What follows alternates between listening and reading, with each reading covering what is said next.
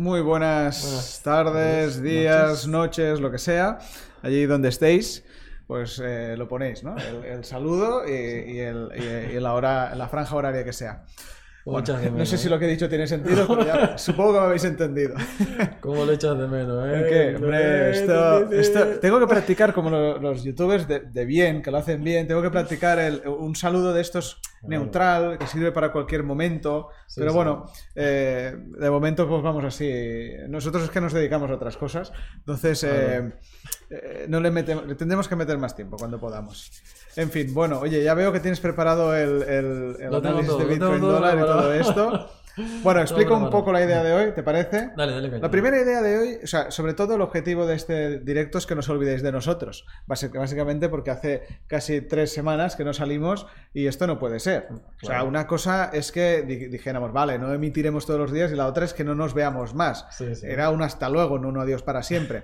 Entonces la idea es que como se ha movido bastante el, el mercado estos días, y, y- pero no solo el de cripto, sino que se, está, se han movido más cosas, eh, la idea es analizar eso y después también analizar un poco qué dicen los grandes, los mayores, los, los, los- los que mueven dinero a, a expuertas del Sí. futuro, de, por ejemplo, del Forex y ver un poco si acordamos, si no, cómo podría pasar. ¿Te Que- parece, que Mauro? con- Que conste que no, Edu no me ha enseñado los resultados hasta ahora, así que lo vamos a ver en vivo y en directo, sí, en sí. real, en tiempo real. No hay nada preparado, los análisis están como la última vez, es decir, es cuestión de ver qué, cuál es esa opinión y, y tratar de nosotros eh, mantener nuestro análisis y enfocarnos a ver Ujú. qué es lo que podría pasar sin que nos afecte la opinión de Eso estos eh, especialistas. ¿no? Esa es un poco la idea. Sí, no, no hice las comillas. ¿vale? Que ¿Eh? conste que- No, no, no, no, por supuesto.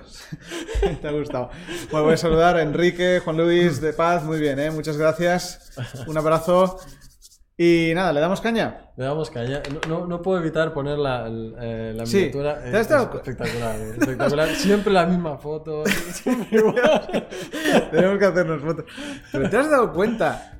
A mí me hace barriga esta foto. Ya le dije que no me pusieran estas fotos y parece que tengo una buena barriga. Bueno. Os digo que tengo, a ver, es un tío de 35 años, casi, que bueno, tiene su de esto, no estoy fibrado y tal, como los chavales de oficina que tienen unos torsos totalmente marcados. No es mi caso, No. pero, pero, pero tampoco tengo el barrigón que sale ahí, No, que parece que el no, botón de la camisa Bueno, esté soportando.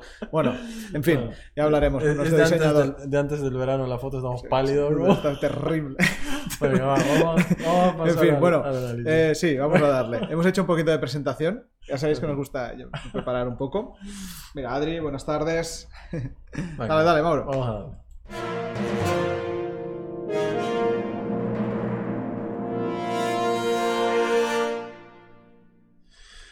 Volvemos a las andanzas. ¿Andadas? ¿Andanzas? Dadas, andadas. creo. Sí. El Bitcoin. El Bitcoin, eh, como ya sabéis, después de coquetear con su máximo histórico, se puede decir solo coquetear porque tampoco es que ha pasado mucho más allá. Eh, evidentemente, el eh, indicador técnico nos dice comprar. Por supuesto, estamos en tendencia alcista, así que estamos de acuerdo por una vez en la vida. Sí. ¿Vale? Pero eh, tal vez sea un poco tarde para algunos y pronto para otros. Eh, lo que vemos es que el precio ha llegado a la zona de máximos y luego pues ha, ha tomado un pequeño retroceso, un pequeño descanso, una pequeña descarga se podría decir, ahora lo vamos a ver en el gráfico, pero eh, como no podía ser de otra manera, el indicador eh, marca comprar. ¿Qué dice el sentimiento? Este, este es brutal, este indicador también. Evidentemente compra fuerte como mm, lo que suele suceder cuando el precio está en zona de máximos. Y el otro día escuché un ejemplo que, que estuvo muy bien. eh, y el interlocutor decía, pues mira, ¿qué prefieres? Eh, ¿Comprar un Cayenne, ¿sí? por ejemplo, que vale 80.000 euros? Te lo vendo por 60.000, 160.000. ¿Verdad que no lo comprarías? No, ¿No? ¿Verdad que no? Pues bueno, lo que no se entiende es cómo las eh, personas salen en estampida a comprar algo que está el doble de caro que hace, ¿cuánto? ¿Dos, dos meses? ¿Un mes? Por ahí, sí. ¿Sí? Ahora sale todo el mundo a comprarlo cuando vale el doble. Es decir, Ujú, cuando sí. nosotros estábamos diciendo aquí que era el momento de comprar en 30.000, que era tal, nadie, nadie compra y ahora que el precio está al doble de caro, salimos en estampida a comprar. Cosas de la psicología del trading. Sí, es curioso. Que precisamente eh, enseñamos en el máster a, a, poder enfocarnos y a, y a distinguir.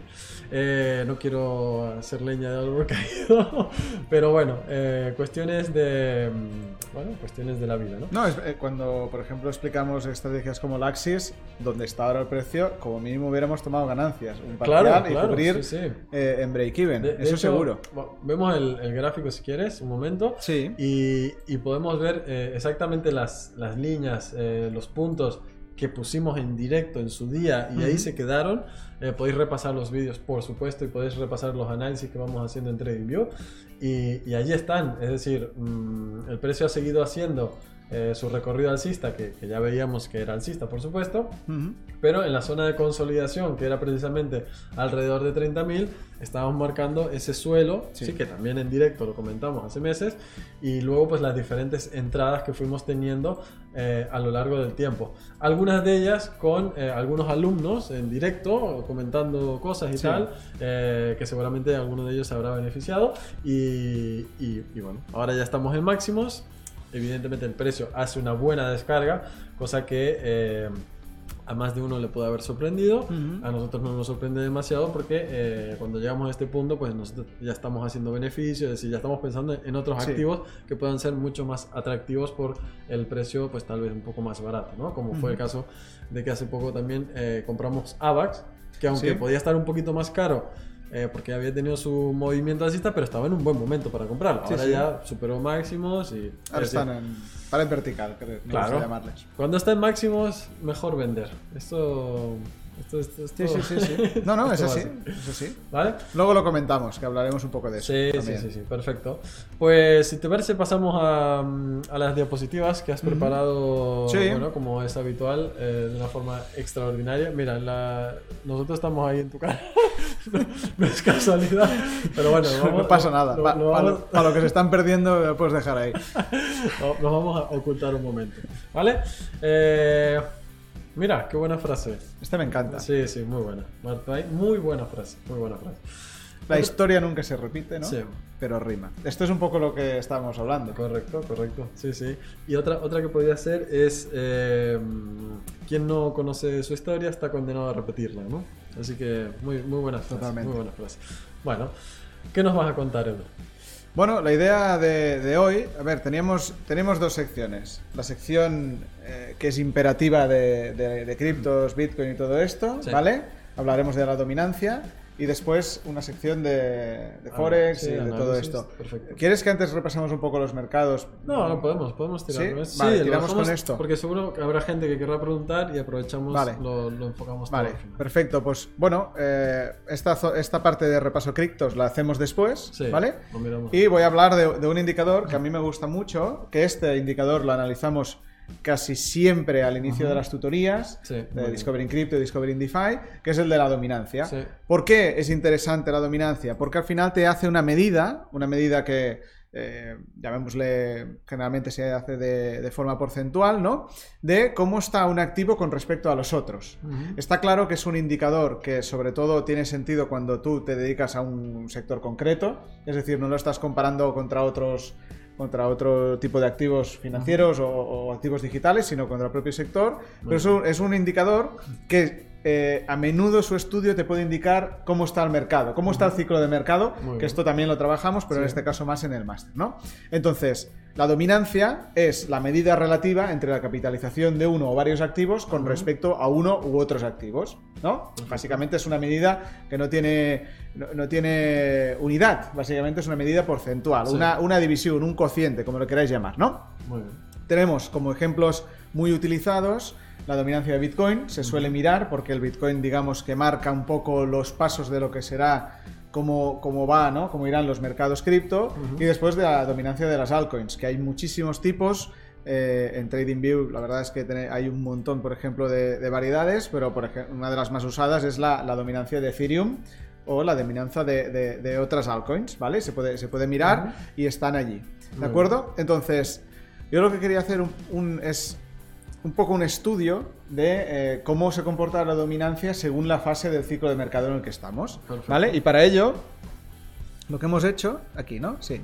Lo que hemos hecho es primero ver dónde estamos. Ahora estamos así, ¿vale? Eh, hemos hecho un comparativo. Esto todo es en TradingView. Si alguien quiere saber cómo lo hacemos, es muy fácil. Se utiliza la función comparar y lo que te hace es cogerte eh, los dos gráficos y te los pone uno debajo del otro, ¿vale?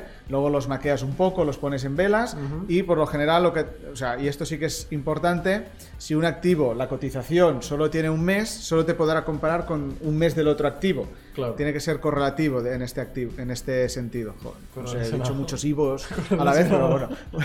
¿Sabes? Entonces, eh, es que, claro, es que hacer directos a las 7 de la tarde, ya la cabeza ya no es la misma.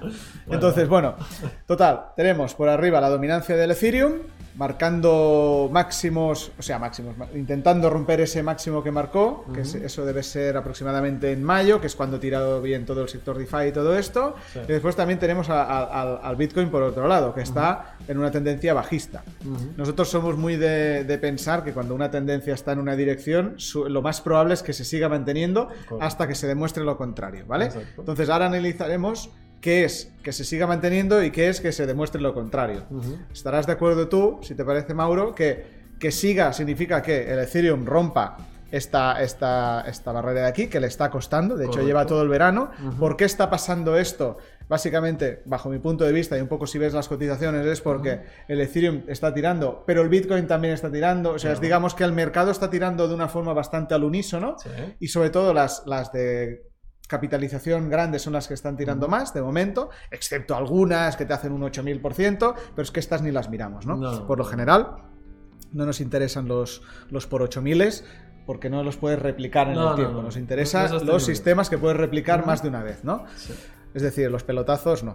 Entonces, eh, básicamente lo que está pasando es esto, ¿no? Ahora estamos en este apartado que el mercado está muy indeciso en el sentido de que la dominancia de Ethereum es el precursor de una all season, lo que todo el mundo quiere, esos momentos en los que hay fuegos artificiales, ¿no? Como las, las fiestas de Gatsby, digamos, ¿no? Ese momento en el que deberíamos estar todos ya preparando el salvavidas, pero aún de momento no está pasando. Hay señales, pero no está pasando. ¿Qué sería? Pues una ruptura clara de este nivel que dijera, hey, Ethereum se va para arriba. Y como mínimo que fuera a buscar estas zonas de dominancia que ha tenido en el pasado, ¿no? Del Claro. 25, 27% por ahí.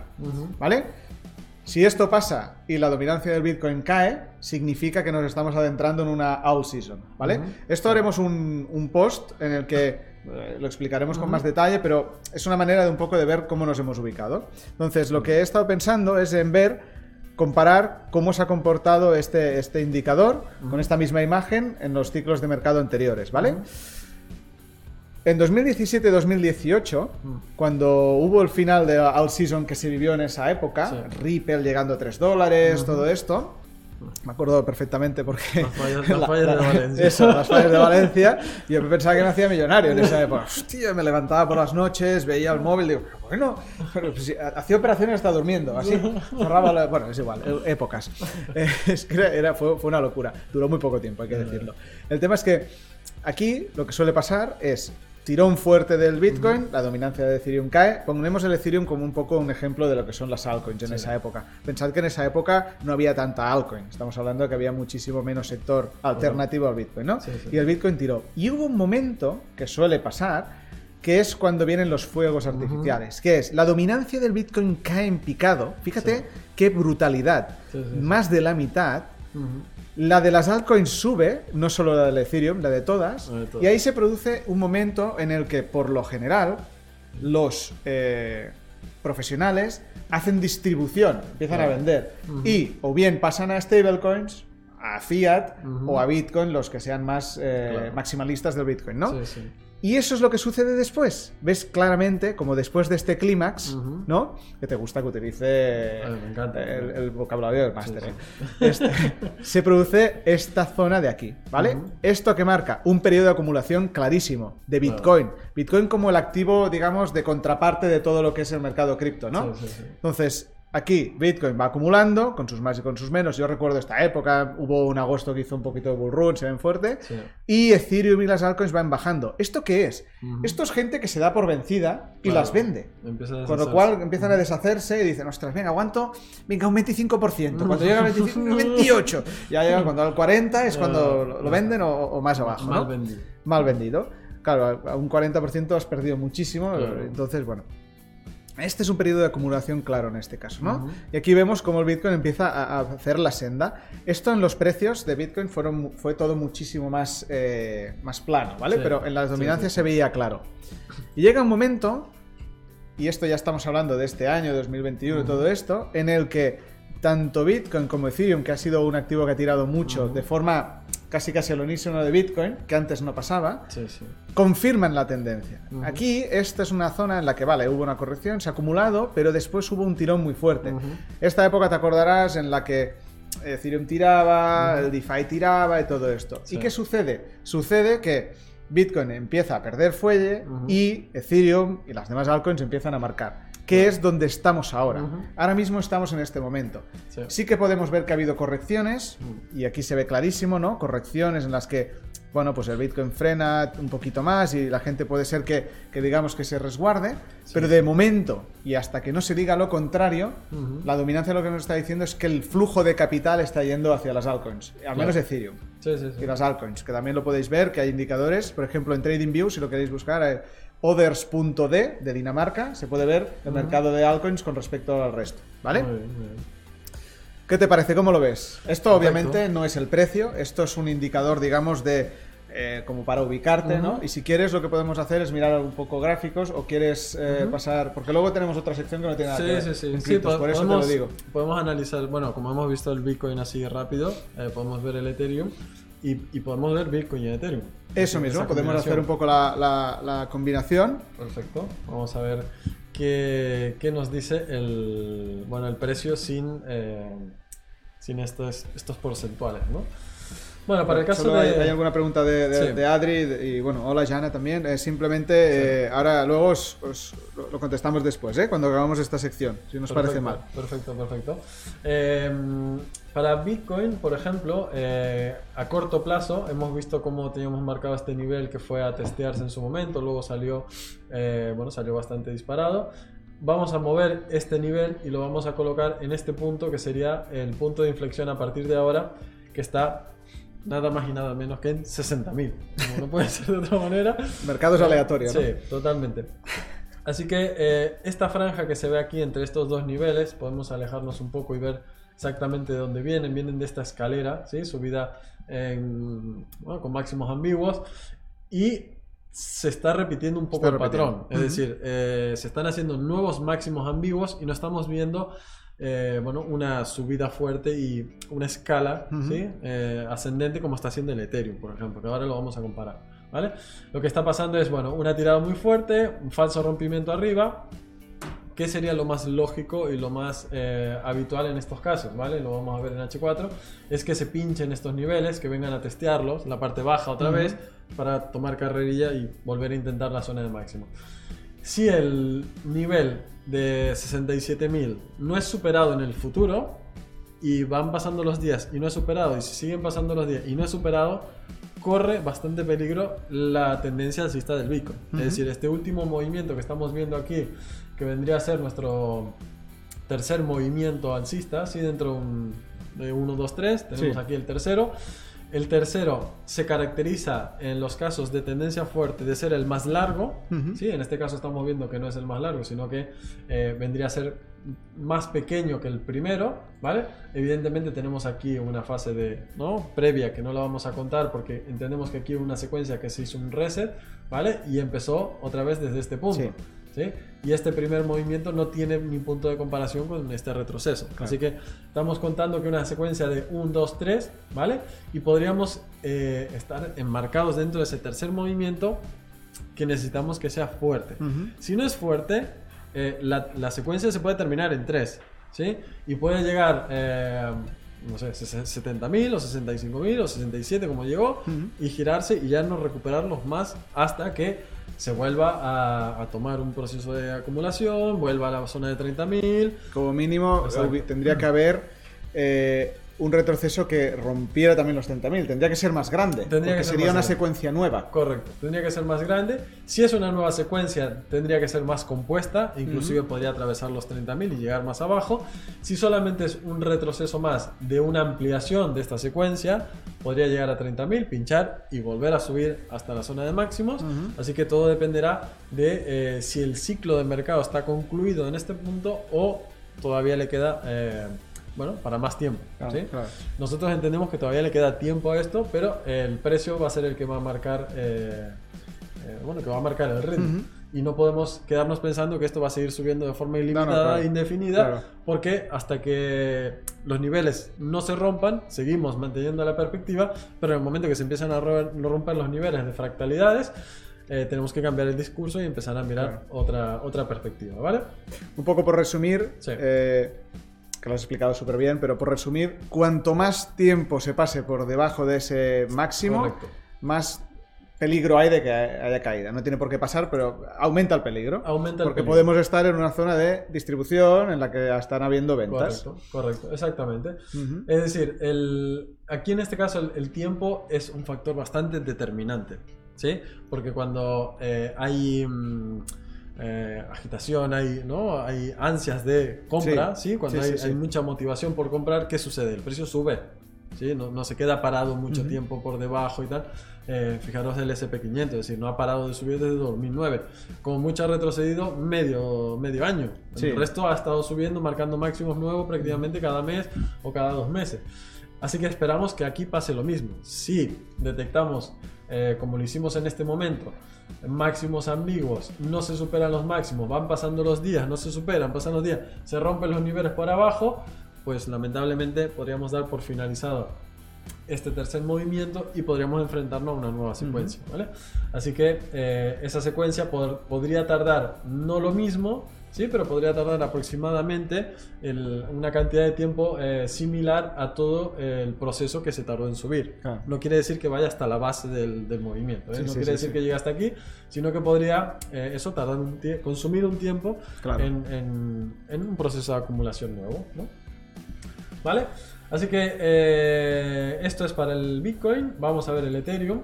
Y aquí es, está la clave de la diferencia que hablábamos cuando una, mm, bueno, una secuencia, ¿sí? un movimiento direccional, se va, eh, se va alargando con Ujú. el paso del tiempo sin retrocesos demasiado profundos y cada vez que se rompe un máximo se consolida por encima. Se rompe el máximo, se consolida por encima. Se rompe el máximo, se consolida por encima. Ujú. Es decir, perfecto. Sí, sí. Perfecto y puede seguir así de forma indefinida como lo hizo el SP500. Es decir, hasta, Sin parar. hasta, hasta donde quieran, ¿vale? Así que mientras que sigamos viendo esto, Ethereum alcista, Ethereum eh, marcando nuevos máximos históricos constantemente, si lo va a hacer así, perfecto, porque estaría, em, estaría consolidando cada vez que se Claro. alcanza un nuevo máximo. Puntos de inflexión, pues estos mínimos, ¿vale? Estos mínimos em, son importantes porque eh, la perforación de estos mínimos daría inicio a un retroceso, primero un retroceso, y luego tendría que llegar hasta los 2600 para recién marcar una pauta de giro, ¿vale? La diferencia es que cuando más lejos está esa segunda fractalidad, más difícil es que se alcance, Claro. ¿sí?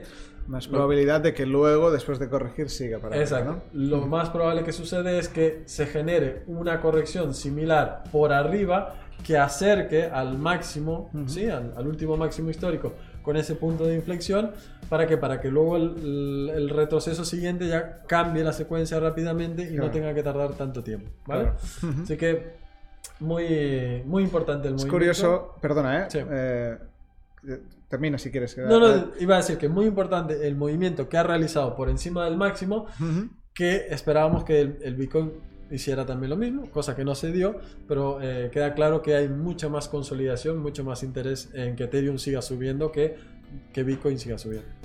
Lo vamos a un poco a unir con lo de antes. Eh, dominancia. Sí, el sí. Bitcoin mm, bajista de momento. eh, Ethereum, digamos que por proximidad a ese máximo, yo creo que lo pueden intentar romper. Sí. ¿Qué pasa? Cuando la dominancia del Bitcoin cae y la de las altcoins sube, eh, genial, vale, tenemos al, al season y esto. Pero la all season, sobre todo cuando empiezan a subir todos los petardos, los proyectos caca, por no decir Claro. otra cosa y tal, es el final de un ciclo, Claro. por lo general. Entonces, mucho cuidado porque es genial que siga subiendo, pero también es un momento en el que puede ser interesante, Sí. sobre todo si hay grandes subidas, eh, tomar algún tipo de, Tomar de beneficios. y tomar cuidados en Tomar este beneficio. Nadie pierde al tomar beneficio. Esta frase Totalmente. es. Sí, es, es verdad, es verdad. Y cuesta mucho, ¿eh? Casi cuesta más salir que entrar. Lo hablaba Sí. con un amigo. Sí, sí, Eh, Es que entrar, bueno, porque lo haces con ilusión. Sí. Pero vender antes de, que, de tiempo nadie hace, lo, lo hace con No, ilusión. no, no. Aunque esté ganando un 200%. Aquí, aquí la verdad que se, se fomenta mucho el- la toma de beneficios. Sí. Y, lo y si no, pues le, vamos a- le damos al botón toma beneficios. No, Sí, sí, si hace falta, sí. ¿eh? Pero Además de uno ir a ver a su casa, creo. Siempre eh, nos vamos a mantener en el negocio si tomamos beneficios, eso está clarísimo. Vale, pues vamos a comparar eh, Bitcoin y Ethereum, ¿vale? Creo que tengo por aquí BT, esto, ETH, BTC, ¿vale? Este gráfico pues, no está ni analizado, ¿vale? Y aquí se puede comprobar un poco lo que comentabas antes, este movimiento lateral, pero previo movimiento alcista del Ethereum, ¿vale? Aquí vemos eh, punto de inflexión importante, aunque todavía no está consolidado este nivel. Tenemos que eh, pues, detectar esa ruptura por la parte alta para, para dejarlo consolidado. ¿Sí? Estaría aquí en 0,055, ¿vale? Y mientras que el precio eh, no descienda de este punto, vamos a considerar que puede alcanzar ese nuevo máximo. El problema aquí que, claro, tenemos eh, casi un 40-50% de, de movimiento alcista, Claro. ¿vale? Antes de confirmarlo, pero eh, sí que está claro que el, el punto máximo ahora mismo está mucho más cercano que el punto bajo. Así que otra cosa importante es eh, cuando tenemos eh, bajos, ¿no? Mínimos ascendentes. ascendiendo, ¿sí? claro. Así que de momento mm, marcaría el movimiento alcista para que se complete en la zona de 0.88 o 0.83 aproximadamente para el para Ethereum Bitcoin Ujú. y si se supera la zona del máximo y se consolida por encima pues eh, podríamos marcar eh, nuevos máximos consecutivos cada vez sin ningún problema. Ahora si el precio llega al máximo y otra vez se coloca por debajo vale y si se coloca por debajo lo mismo. Se coloca por debajo el precio se puede quedar lateral puede haber un bueno un periodo de, de eso de estancamiento en la zona de arriba y si no se supera pues evidentemente vendrá un, Claro. un retroceso y el, el proceso de pasar esos Ethereum a Bitcoin para buscar eh, eh, refugio y tal, pues se puede suceder en ese punto. Así Ujú. que tal vez le quede tiempo todavía de subida al Ethereum y no necesariamente que el Bitcoin eh, tenga grandes caídas. Puede quedarse tal cual Sí, como está. mismo, si claro. el Ethereum está muy esté fuerte. consolidando allí. Exacto. Así que bueno, el panorama. Bueno, aquí hay tenemos- una zona de venta muy fuerte que, que fue respetada en su momento, que la, bueno, la marcamos aquí. Hay mucho, eh, muchos toques en esta zona. Si el precio lo perfora, pues bueno, le quedará muy poco por, por atravesar el máximo. Ujú. ¿Vale? Genial, genial, genial. Muy bien. Oye, pues espero, bueno, voy a saludar también a Carlos Camino desde Perú. Eh, muy buenas, de Carlos. Y, y nada, yo creo que hemos cogido bastante perspectiva. Eh, bajo mi punto de vista, mirar la dominancia es un, es un indicador que está muy bien. Sí, Más, muy no bueno. para tomar decisiones, pero sí para ubicarte un poquito donde estás y, y poder, eh, bueno, pues yo qué sé, pues ver que... Sí. O sea, sobre todo ver los extremos, que es lo interesante. Oye, estoy en un extremo, estoy muy arriba, parece que le cuesta. Pues eso, toma, toma beneficios. Está muy bajo y, y- y realmente parece que, que empieza a tirar arriba. Pues puedes comprar, Claro, puedes claro. invertir, ¿no? Sí, puedes sí. eh, tener algunos. Bien, bien, bien. Bueno, pues eh, ahora vamos a hacer eh, lo que te decía antes, este juego, ¿vale? Vamos a probar. Esto es bajo A ver, Vamos a cambiar totalmente a un sector diametralmente opuesto. Si te parece, respondemos a alguna duda que ha dicho, Sí, que ha dicho Adri, que es ¿cu- ¿cuál es vuestra opinión sobre la noticia de Evergrande y su impacto? Ah, vale.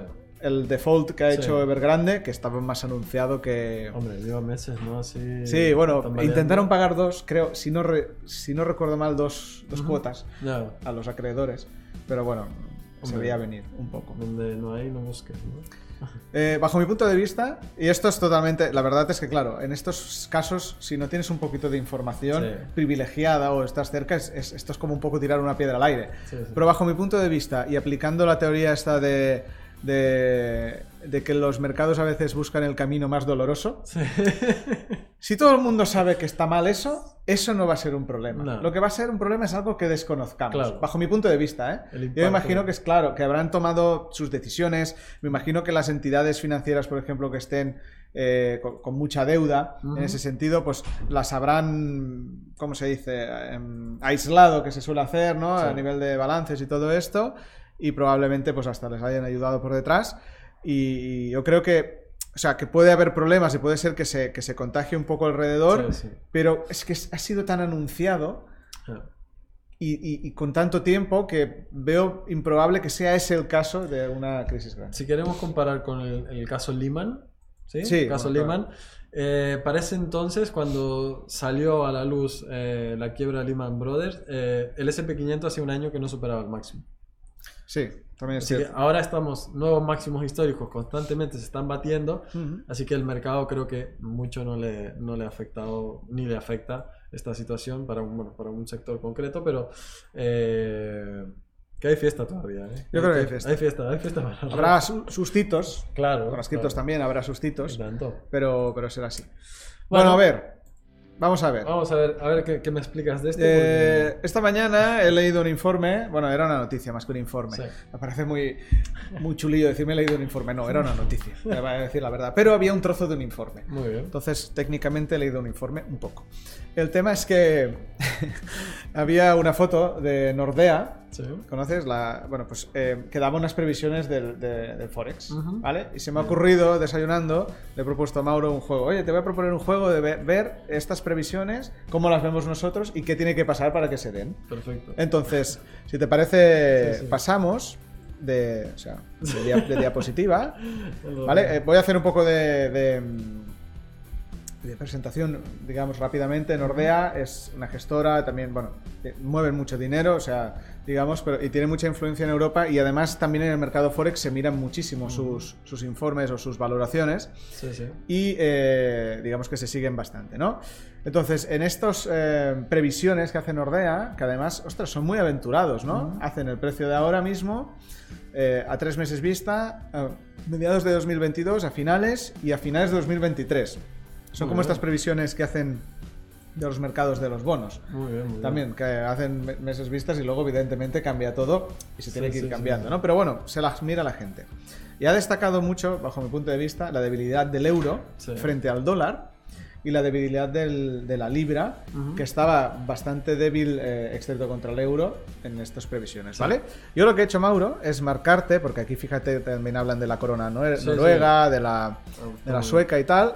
He borrado los, los que no, no operamos, porque ¿para qué te voy a preguntar sobre, yo qué sé, el- este- creo que estaba también el, el- el dólar hongkonés, cosas así, que, bueno, pues que nosotros no lo operamos. Y he puesto los, los que sí, ¿vale? Y te parece que abramos el gráfico y miremos algunos, porque sobre todo hay dos que me han llamado la atención, Sí. que es el eurodólar Sí. y también la libra, bueno, euro libra no tanto, pero bueno, y luego también me ha llamado la atención que el australiano dólar Sí. se quede tan paradito cuando Ujú. ha pegado un petardazo grande estos días. Bueno, inclusive le- se nota un descenso ahí para finales de 2022 a 0,68. Sí, sí, Curioso. así, con cojones. Sí, sí, ya veo. En diciembre eso cae. Bueno, vamos a ver. Hombre, en Nordea lo puede hacer si quiere. Allí, claro. le dan en corto y ya está. Sí, pero bueno, sí. Igual eh, ellos saben cosas que nosotros desconocemos, pero que el gráfico desvelará. sí. Ahí. Vale, vamos a ver el A ver Forex, si se ve bien. Tenemos Espera, que decía Juan Luis que no lo veía muy bien. Bueno, lo, lo compartiremos en un, en un pen. Igual, puede ser que se te haya bajado la. Juan Luis, puede ser que se te haya bajado La la, resolución. la resolución de YouTube, que a veces pasa. Mm. Si alguien más no lo ve bien, decírnoslo. Hemos sí que hay mucha letra, pero bueno, Sí. era para que se viera todo. De todas formas, lo iremos comentando de voz. Vale, pues tenemos, y por supuesto esta gente para mirar el análisis eh, lo estará mirando en gráficos semanales, es decir, estará mirando desde muy lejos la situación, pero bueno, no, no nos vamos a alejar tanto, nos vamos a quedar en gráfico diario y vamos a tratar de, de, bueno, no, no adivinar qué va a ser el año que viene, sino tener una perspectiva clara de eh, cuáles podrían ser los movimientos más probables, ¿vale? Ujú. No hagáis mucho caso estas líneas eh, que cruzan el gráfico porque, eh, bueno, está precisamente ese análisis semanal que, que influye. Eh, más que nada, detectar esto. Es decir, tenemos eh, movimiento alcista, ¿vale? Lo voy a dibujar mejor para que se entienda. Movimiento alcista, ¿sí? y tenemos un retroceso. Ujú. Es decir, y es un retroceso de toda la vida. Es Sí, decir, sí. eh, tiene todas las características de un movimiento contradireccional, es decir, que eh, se va a ir a apoyar alguno de los niveles que tenemos aquí marcados, ¿vale? O inclusive esta zona de compra que prácticamente ya está tocando. Eh, como bien dijimos también en su día cuando analizamos eurodólar, estos eh, análisis están hechos desde ese día, Ujú. ¿sí? Y marcamos zona de compra, ¿por qué? Porque tenemos confluencia entre este, eh, bueno, este último alto de la secuencia anterior o del movimiento contradireccional anterior y tenemos también esa consolidación, ¿vale? Previa antes de este movimiento alcista. Así que detectamos que es una zona bastante importante. Aquí debajo hay una gran carga de volumen, como se puede observar aquí, ¿vale? Y si lo que ha hecho el precio después de, eh, de todo este movimiento de volumen fue realizar un movimiento alcista, ¿vale? Lo que entendemos es que aquí hay compras. ¿sí? Eso es fácil, lo puede entender cualquiera, ¿vale? Así que esas compras no estarán dispuestas a eh, perder dinero cuando el precio vuelva y descienda, ¿no? Que, que no caiga por debajo de, de esos puntos importantes donde se tomaron eh, esas posiciones, ¿vale? Así que si este movimiento contradireccional, ¿vale? Es capaz de terminar eh, cuando el precio alcance el 1.14, 1.14 y medio, ¿vale? Podemos compararlos y vamos a comparar los movimientos eh, internos del movimiento contradireccional, ¿vale? Para ver si el tamaño, ¿sí? el tamaño de uno y otro eh, tienen algún tipo de coincidencia. Como vemos aquí, el tercer movimiento es mayor. ¿A qué se presta esta situación? A que pueda haber luego un cuarto movimiento de una característica similar a este y luego un quinto movimiento para completar la secuencia, como lo ha hecho la libra, que luego cuando la, la veamos Vale. eh, te vas a sorprender también de alguna cosilla, ¿vale? Pero también puede pasar que el movimiento eh, contradireccional termine allí. ¿vale? Que sea solamente una- un tercer movimiento extendido, ¿vale? Y lo primero que tendríamos que ver para que esto se, eh, se consolide es que se rompa ese 1.17 y el precio se quede por encima, ¿vale? En este, en este punto, claro, eh, si tú me dices, pero ¿cuánto tiempo falta para eso? Eso yo no tengo ni idea, así que por eso esas proyecciones que hacen estas agencias son brutales porque calculan en función No, a... no, me gustaría no sé, saber cómo lo hacen. No sé. Yo pienso que, sinceramente, se han tomado, pues eso, un, un salmón ahumado allí, que esto les va. Sí. Y han dicho, "Ch, ¿qué ponemos aquí? ¿Qué Que, ponemos? que sale mañana el informe. Pues, ah, es broma. Que son, dos céntimos menos por, por trimestre y ya Sí, no, no, pero que son, que son buenos, ¿eh? Sí. Esta gente. Lo que pasa es que hacer estas predicciones es tan difícil, No, no. porque puede haber tantas cosas que pasen, que a nosotros nos asombra cuando lo vemos. Absolutamente. Y de, de hecho lo vemos totalmente absurdo el poder o intentar predecir a año y medio lo que puede pasar. Lo que sí entendemos es que si el precio llega hasta una zona de, en este caso de acumulación, empieza a romper fractalidades por el sentido contrario, ¿sí? se va anclando por encima, perdón, por encima de esos niveles, eh, lo siguiente que le toca hacer es ir hasta máximo. Y el 1.24, 1.23 está muy lejos del 1.08 que tiene previsión esta agencia. Entonces, Claro, eh, es que es, sí. es decir, sería lo opuesto. Ahora, para que continuase el movimiento bajista, ¿qué es lo que tendría que pasar? Pues bueno, tendría que continuar haciendo estos movimientos cada vez más bajos, superar el 1.12, ¿vale? Por debajo, anclar por debajo y continuar esa escalera, ¿sí? Que entre medio podría tener, por supuesto, un movimiento contradireccional, que luego podría consolidar por debajo y así, ¿sí? Pero los mínimos se tendrían que ir rompiendo constantemente. Claro. Ahora, si eso no pasa, si el precio se va por el lado contrario, lo siento mucho, señor Nordea, pero el precio irá en la otra dirección. al otro lado. ¿sí? Así que eh, es lo que podemos mm, prever, eh, más que prever, Ujú. eh, cuantificar que si el precio sigue descendiendo, vamos a considerar que va a continuar bajando, ¿vale? Y si empieza a romper fractalidades, eh, vamos a considerar que el objetivo más probable está en 1.24 Ujú. Y no en 1.08, ¿vale? De momento tenemos un sesgo un poco más alcista. De Mucho momento. alcista. De momento. Y eso eh, viene encadenado, Edu, si me lo permites, Hombre, siempre. a esta secuencia bajista que está completada ¿sí? en este punto y esta nueva secuencia alcista que como veis tenemos marcado eh, de esta manera, ¿vale? Con este punto objetivo en 1.30, 1.32, aquí tenemos una zona de venta muy interesante, ¿vale? Que si contamos los movimientos, aquí tenemos uno, ¿vale? Dos aquí y el tercero se podía completar eh, aproximadamente en esa zona de 1.30, 1.32 y a partir de ahí podríamos hablar de 1.08 si quisieran, Claro. pero de momento vamos a mantener esa perspectiva alcista y teniendo en cuenta que la política monetaria de Europa es prácticamente idéntica a la de Estados Unidos. ¿sí? Pero vamos a considerar que el dólar se va a ver mucho más castigado eh, por ese tipo, bueno, por la inflación y por otros datos que, por que su están pérdida un poquito de estatus como moneda de reserva, también, todo esto, ¿no? Exacto. Porque es curioso. A ver, básicamente estas líneas verdes que has marcado. Sí. um, de- Las vuelvo a poner si No, no, no, o sea, bueno, Así. Es, es al revés del informe. o sea, no sé si lo haces aposta. Pero no, no, de verdad que no. Y si tú recuerdas cuando Sí, tú estabas sí. haciendo el curso Sí, aquí sí, en sí. MDT Academy hace dos, dos tres temporadas, eh, este análisis ya lo estábamos marcando de esta manera Sí, y sí. marcábamos como objetivo ese punto. Y de momento el precio se ha encaminado eh, Ujú. hacia esa zona y entendemos que. que Sí, sí, totalmente, eh, totalmente. La verdad es que eh, mm, lo hemos comentado muchísimas veces, Sí. nos podemos equivocar, al final nosotros en la comida podemos hablar de cosas como luego se hará otra cosa, ¿no?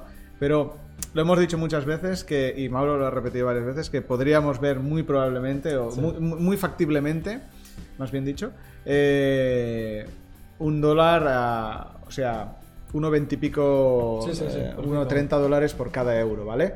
Lo que, de hecho, uno de los. Es que es curioso, pero uno de los motivos. eh, este, me, me iré de viaje a Estados Unidos y no me pienso comprar dólares porque Claro. bueno, estoy tan convencido de que vamos bien con Sí, sí, análisis sí. que me estoy esperando a que esté más, bara- Perfecto, más barato. Correcto. Sí, sí. Y si lo vemos en semanal, eh, tenemos bueno, una, una, mm, proyección que este movimiento ¿sí?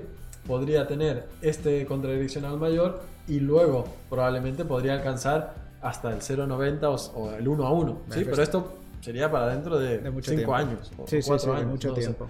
¿Vale? Pero de momento, eh, si esto no ocurre, ¿sí? si este primer escenario no ocurre, es porque estas zonas altas se empiezan a quebrar. ¿sí? Y si eso sucede, ¿sí? si cada vez se hacen altos cada vez más altos, eh, bajos cada vez más altos, vamos a seguir planteando de que el precio va a seguir subiendo. Es decir, Claro. no nos vamos a Sí, sí. Bueno, a ver, sí que es cierto que este es un escenario ya más. Mucho más. eh, claro, estamos hablando de que el primer tirón fue casi casi con el lanzamiento de- del euro, de cuando Sí. nació el euro, que fue muy fuerte, y luego pues Sí, hizo esta, este movimiento así. Muy bien. Como dato curioso, fíjate, el volumen que registra este broker, ¿sí? si bien empieza en el 2008 con mayor acentuación, el pico que hubo ¿sí? en este punto es tan alto, Ujú. tan alto, pero tan alto, que No, no, es una barbaridad. triplica todo lo demás. Es Sí, decir, sí, sí, sí. Así que en este punto hay una- un interés que está por encima de nuestro raciocinio, ¿vale? y eh, como nota curiosa es que después de hacer esto, el precio ha subido, no ha bajado. Claro. Y si hay pico de volumen y el precio va para el otro lado, es que el tío que compró, el Ujú. tío me refiero a la institución que se cargó de euros, De en ese punto es porque prevé que el precio va a subir y no va a caer. ¿Vale? Este movimiento tan fuerte es el- el- justo en el COVID, hay que decirlo. Sí, sí, sí. Antes del COVID el euro subió muy fuerte, después cayó y luego hizo este tirón, esta siguiente subida. Perfecto. Así que marcando lo que nosotros llamamos una micro, que las marcamos en azul, Sí, que sí, esto sí. es un tipo de fractalidad que esto sí que solemos hablar más en el máster y aquí hay varias personas que lo pueden corroborar. Correcto, correcto. De momento, pues bueno, bajista por supuesto, a corto plazo. Si se rompe el 1.17, vamos a ver qué pasa más arriba. ¿vale? La libra, La libra. ¿sí? Para comparar también. eh, bueno, aquí también podemos ver el, el volumen profile, cómo se ha ido comportando el, el- el precio, ¿sí? A la vez que ha ido eh, subiendo, descendiendo y tal, lo podemos eh, siempre eh, ir adaptando para ver exactamente dónde está el mayor volumen acumulado, ¿vale? En este caso nos da que en la parte baja, ¿sí? Voy a recordar el informe rápidamente para, Sí, para tener fresco lo de la libra. 1.36, 31, 1.26 y final 2023 1.29. Bueno, muy curioso. Bueno, como muy estancado, ¿no? ¿Lo ven? Sí, bueno, ahora mismo 1.24 podía ser eh, un punto interesante, ¿vale? Para alcanzar eh, en el largo plazo, porque detectamos esta zona de volumen muy fuerte. Pero por otro lado, sí, ahora voy a quitar el, el perfil de volumen. Vamos a ver a- algo muy interesante y te va a gustar, que es, primero, esta zona, ¿vale? Cuando el precio estuvo por debajo, ¿vale? Hubo rechazos bajistas, ¿sí?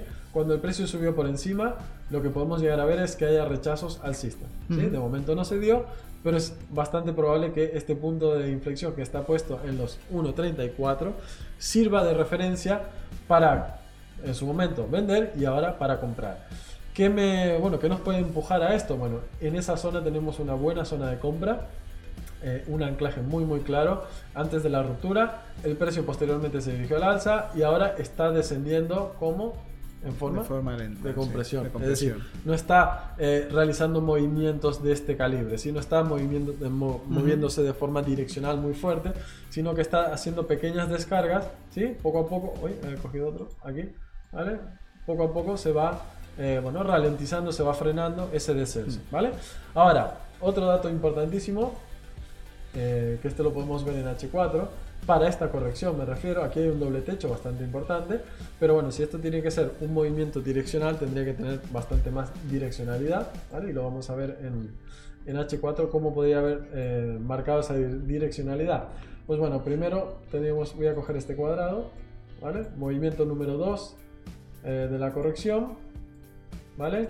Lo comparamos con el siguiente movimiento número 4, Vaya. es decir, en la jerga cotidiana son calcaos, Ujú. básicamente, son Sí, sí, sí. idénticos. Así que, ¿qué quiere decir en, en la metodología TRAR? Encontrar un movimiento 2 y un 4 igual, es que este es un número 5 y cuando este se acabe va a empezar un nuevo movimiento.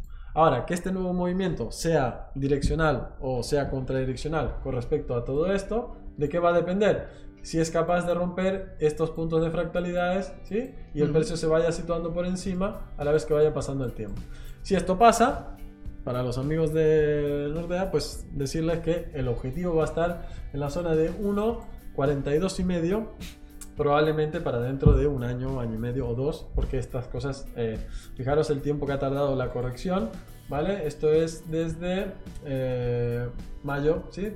De 2021, no, perdón, julio, julio, mayo, y, y ha tardado, pues bueno, estos 4 o 5 meses que podría tardar otra vez el precio en subir. volver a subir. Ujú. Así que si podemos hacer una perspectiva para principio, primer trimestre, no así con exactitud, primer trimestre de 2022, Sí. podría estar el precio más- en 1.4250. Hostia, en pero de, entonces eh, es muy rápido, ¿eh? Sería una subida realmente. Sí, bueno, normalmente el direccional tarda mucho menos tiempo. Sí, sí, sí, sí. El contradireccional suele tardar bastante más. Estaríamos hablando de cinco meses para. Bueno, podría Sí. ser. Y de lo contrario, porque siempre vamos a poner el lado contrario, si esto es un movimiento número 1, un número 2, normalmente pincharía el movimiento número 4, ¿vale? Y continuaría el descenso y ahí es donde veríamos como esos mínimos ¿sí? que tenemos aquí en la zona Ujú. inferior se van superando en dirección contraria. Cosa que realmente dudo muchísimo porque la libra es uno de los eh, activos eh, actualmente más valorados, aunque actualmente no se vea esa valoración.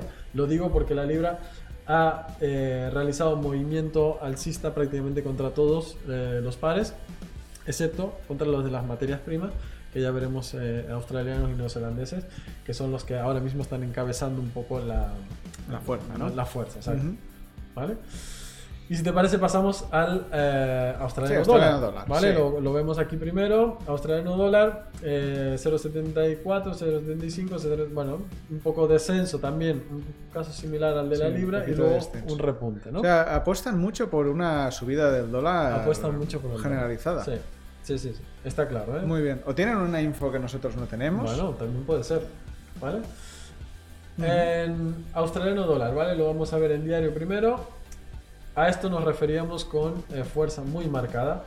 De pasar de 0,55 prácticamente a 0,80 en un año, eso es eh, Una vamos, barbaridad. indiscutible que aquí hay un interés brutal en que el dólar australiano eh, crezca el valor. Así que, eh, claro, viendo esto y viendo cómo el precio se ha ido trepando por encima de esas fractalidades ¿sí? que tenemos aquí marcadas, pues no queda más que pensar que este movimiento que se está desarrollando ahora mismo simplemente es una corrección de toda esta subida.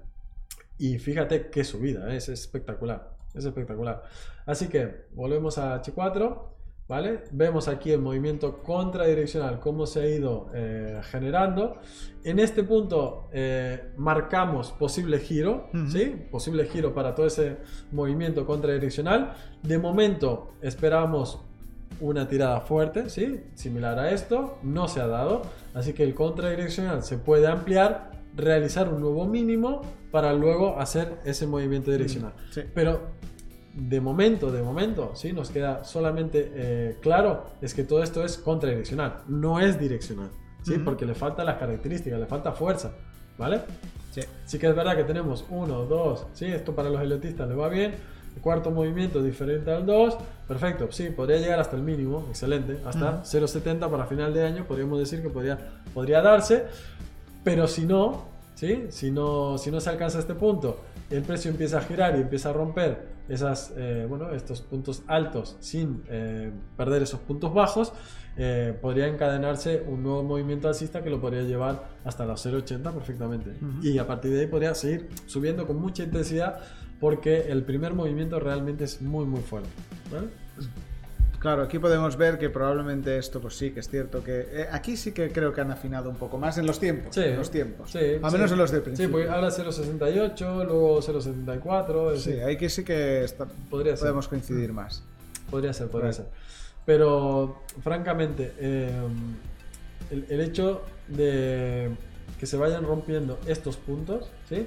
Eh, ya sabes, Edu, que hablamos de ruptura y confirmación Ujú. para marcar un nuevo movimiento.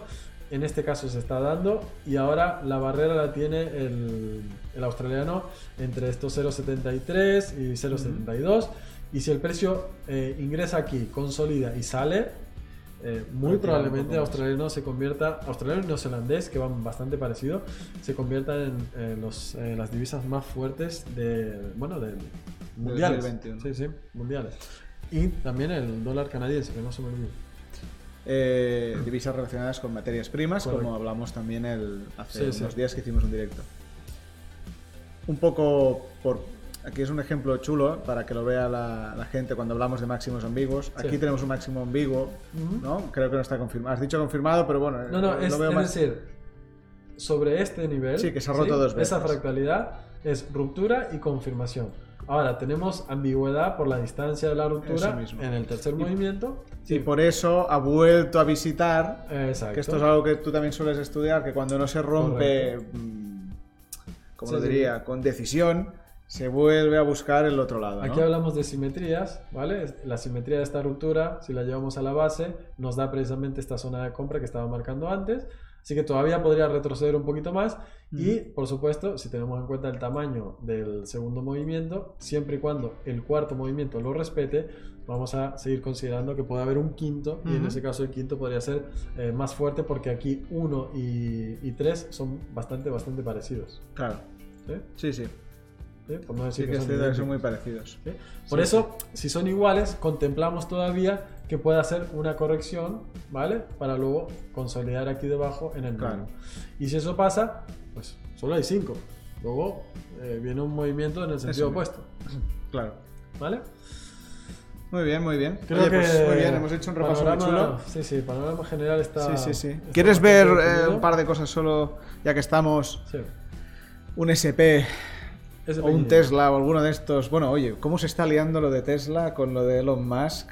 No me lo he mirado muy rápido y, y ya sabes que no somos fundamentalistas y esto yo de las noticias lo miro más que nada para, para tener conversación con los amigos, o sea, Sí. por molestar un poco, o sea, para decir cosas. Porque no puedes hablar de cuando les enseñas los cuadrados, Sí, pues no. la gente dice, oye, ¿qué me estás diciendo? Esto, no, esto parece un Lego, ¿no? Un- sí. Pero eh, que ha habido que decidió vender antes de lo que ha dicho, algo así. No sé, no, no conozco muy bien la historia, pero la verdad es que es, es- es curioso cómo, cómo luego se descubre siempre la verdad primero. Y, y- y curioso también cómo se están dando las cosas. Yo jamás había vivido tanta, bueno, igual es porque no estaba pendiente, tanta atención a lo que dice una, una sola persona. persona. Es curioso, ¿no? Bueno, porque es como el Newton de nuestra época, Sí, o es una sí, sí. persona así, un inventor y no relacionado con la tecnología y Ujú. claro, llama mucho la atención, aunque eh, nos haría un gran favor a todos si estaría un poquito más callado. ¿sí? Estaría muy bien. Sí, estaría- Dejar al Twitter, Sí, Twitter sobre todo. Sí, pero eh, es una persona que está vale mucho más eh, eh, en las mesas de negociaciones, me parece, que con su Sí, sí, y, y- y- y gestionando equipos, yo creo Claro. también. En el, en el, eh, eh, por detrás, vamos. Bueno, este, este análisis lo había hecho Pau en su momento. También, bueno, comentamos la ruptura de, bueno, de esta línea dinámica, eh, cómo el precio salió disparado, movimiento climático, por supuesto, toca corregir Ujú. y es bastante probable que el precio se encamine por debajo de los 900 y no vuelva a estar en la zona de máximo durante un tiempo, siempre y cuando eh, próximamente y rápidamente ese máximo se vuelva a romper. Si ese máximo no se rompe, eh, podría quedarse por aquí debajo, ¿sí? ir bajando y, y, bueno, y consolidar en, en esta Ujú. zona de 500, 600, que probablemente es donde la zona de, de- es una zona de compra, es decir, Claro, que hay muchas que compras acumuladas y aquí pues seguramente va a encontrar Ujú. consolidación. Pero regresar a la zona de máximo, si no lo hace pronto, eh, probablemente no... Ha habido volumen ¿eh? de venta ahí. Sí, sí, fuerte, aquí hay o sea, mucha descarga y se nota en, en la violencia de- del movimiento. Menudo, Sí, sí. menuda fiesta ha habido ahí. Sí. Papelón, como dice, Papelón, como dice, como el dice amigo- nuestro próximo entrevistado, no digamos qué, No. pero papel, papelillo y papelón, o papelón, Esto- bueno, ya lo veréis. Esto es papelón. Pico de volumen eh, máximo desde diciembre de 2020, pues bueno, es, es bastante, bastante llamativo. Sí, sí, sí, ¿vale? sí. ¿Me hablabas del SP500 también? Sí, Vamos a ver el SP, que lo tenemos por aquí. Vale, SP500. Ah, de- viva también marcando ruptura de canal. Sí, aquí también Pau nos dejaba el análisis. Eh, lo vamos a quitar ya porque ya he alcanzado el objetivo. Y, y bueno, eh, ¿ahora qué? ¿No? Movimiento bastante fuerte, ¿eh? bastante sí, sí. climático se podría decir. Eh, no tan eh, similar al de Tesla, pero, pero sí que hay un movimiento fuerte. Y claro, aquí zona de consolidación nos queda solo una, que sería esta. ¿Vale? Y si el precio se mantiene por aquí y viene consolida por encima de los 1000, eh, 4500, 4600, probablemente pueda buscar nuevamente la zona de máximos, Sí. ¿vale? Y a partir de ahí eh, veríamos si se queda por encima o empieza a atravesar niveles. Si el precio empieza a atravesar niveles a la baja, ¿vale? La siguiente zona la tenemos por aquí, ¿sí? 4400 y si se queda por aquí encima, pues otra vez eh, buscar el, el nuevo máximo, pero lo mismo de siempre. Los máximos, cuando se van eh, atravesando de forma consolidada, Sí, duran el eh, tiempo. sí. Tienden Sí, a durar más. Ahora, cuando son explosivas y se quedan ahí buscando precisamente papel, Ujú. eh, Claro, Significa luego- que no hay liquidez. Claro, no hay, no hay interés, no hay, no, no hay interés. hay capacidad de compra y automáticamente los gestores de fondo, que son más bichos que, que todos nosotros juntos, le dan al botón de descarga y cuando le dan al botón eh, es una reacción en cadena. Papelón. Así que sí, sí, Papelón. papelón por todos lados. Va, y te pido la última. Venga. Ya el oro. Que el oro te va a gustar. Que hemos Oro, estado haciendo pero, cositas esta semana. Madre mía, ¿cómo, cómo es que me gusta lo ¿Cómo no me gusta el oro? Por cierto, Que si gusta. que no- si no lo habéis visto, hicimos una entrevista a Mauro y un servidor, a, a Tomás Epeldegui, sobre el oro. Eh, vale la pena verla, es, eh, se explica muy bien qué es la inversión, Sí. el por qué y también la forma de hacerlo. Y la verdad, aparte de que es una empresa seria Sí, y, sí, y sí. que vale la pena contactarles y son muy accesibles. Es decir, no es eso, los del oro que pare- No, no, No, no, no. quieren, quieren, quieren tener clientes y quieren que la gente conozca este sector. muy, muy eh, en opuesto a lo que sería la inversión en oro físico, es la inversión en oro papel. Es decir, son cosas parecidas, pero que no es Claro. lo mismo. Nosotros utilizamos eh, el oro precisamente para consolidar eh, ganancias, Ujú. ¿sí? porque creemos que es, eh, bueno, valor. El oro ha sido. eh, considerado dinero eh, durante más de 7, 8 mil años de historia. No vamos a cambiar ahora nosotros la situación eh, porque pensemos diferente. Y encontramos ese refugio de beneficios porque eh, las onzas de oro las podemos cambiar ahora, en el futuro y cuando sea todo el mundo va a aceptar oro en el futuro, Ujú. aunque pase lo que sea eh, que tenga que pasar, ¿vale? Así que hemos hecho buenas entradas en torno a 1750, es nuestro punto medio de compra. ¿Vale? Y eh, hemos ido, eh, a la vez que el precio ha ido cayendo, hemos ido aún acumulando más. Es Sí, decir, tenemos sí, buen, sí. eh, buen sitio de incorporación aún pasado un montón de tiempo. Porque Ujú. esto, la verdad que ha pasado prácticamente un año, año y medio que, que- que empezamos a, a Empezamos, comentar la sí, estrategia. sí, sí, sí. Y, y, bueno, no, di- dicho un año y medio, no. No, seis, eh, casi un meses. año, Sí, casi un año. Eso. es desde Sí, abril. casi un año. Vale, ¿qué ha sucedido? Pues la descarga, eh, de- bueno, hay muchos datos, Basilea 3, hay mucha información aquí que puede eh, que puede ser relevante. Lo que nosotros vemos con respecto al precio es que es esto, es un movimiento contradireccional que puede estar terminando porque se están eh, quebrando esas fractalidades como vimos en su día, ¿vale? Se están quebrando esos puntos y ahora el precio se encara a esta parte superior del canal bajista que si lo supera automáticamente podríamos ver el oro situado en los 2100 como en su día y, y, realmente tiene toda la impresión de eh, movimiento direccional lo que se está manifestando ahora mismo porque tenemos eh, bueno, este pequeño 1-2, luego el 3 está siendo bastante intenso, hemos visto como el precio subía del 4 o 5% en cuestión de horas y eso la verdad que alienta mucho a que eh, esa inversión de oro pueda tener buena, buena proyección, ¿vale? Eh, aquí nos queda por ver es esto, la superación de los 1900-2000, perdón, los, los 1900-1920, que es donde está este nivel de aquí, si el precio consolida por encima, es decir, que se ancla por encima, pues tranquilidad absoluta eh, para la inversión en oro porque eh, podría llegar perfectamente a los 2100 y si queremos una perspectiva de más largo plazo, cosa que no solemos hacer normalmente, pero sí que está bien eh, recordar de dónde venimos, ¿vale? Para ver hasta dónde podríamos llegar, ¿vale? Y como se ve perfectamente aquí, Estamos haciendo una consolidación por encima de su máximo histórico anterior, que son los 2000, y como el precio se ha quedado prácticamente parado en reiteradas ocasiones por encima de esos 1680, y a partir de ahí está generando nuevos movimientos alcistas. Es decir, que en el futuro, cuando se supere este máximo, toda esta zona es zona de consolidación, es decir, ha pasado mucho tiempo, ha consolidado, y en el futuro se va a proteger, por supuesto, eh, cualquier tipo de eh, intento de atravesar esa zona. Esperamos que sea así. Y, bueno, eh, la proyección para el oro podría estar perfectamente en los 2.500, 3.000 dólares, tal vez para finales del año que viene, sin sin problemas, diría yo. Y probablemente si eso ocurre, em, nuestras apuestas, no voy a llamar apuestas, voy a llamar apuestas internas, me refiero, ¿no? Nuestras eh, previsiones, de un dólar flojito, no tan fuerte, em, y de unas materias primas fuertes pueden estar acertadas. Pero estamos yendo un poco al contrario de, de esos informes.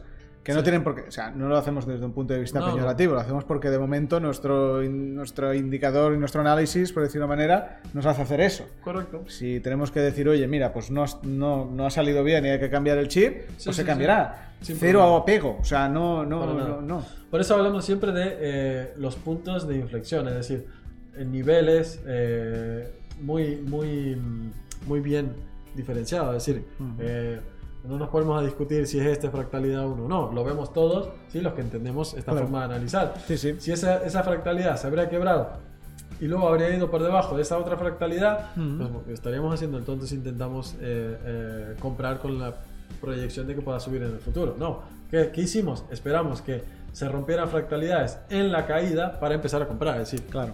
Sí, sí, sí, pero al revés, claro. Vale. Perfecto, pues bueno. Bueno, eh, no sé si queréis alguna...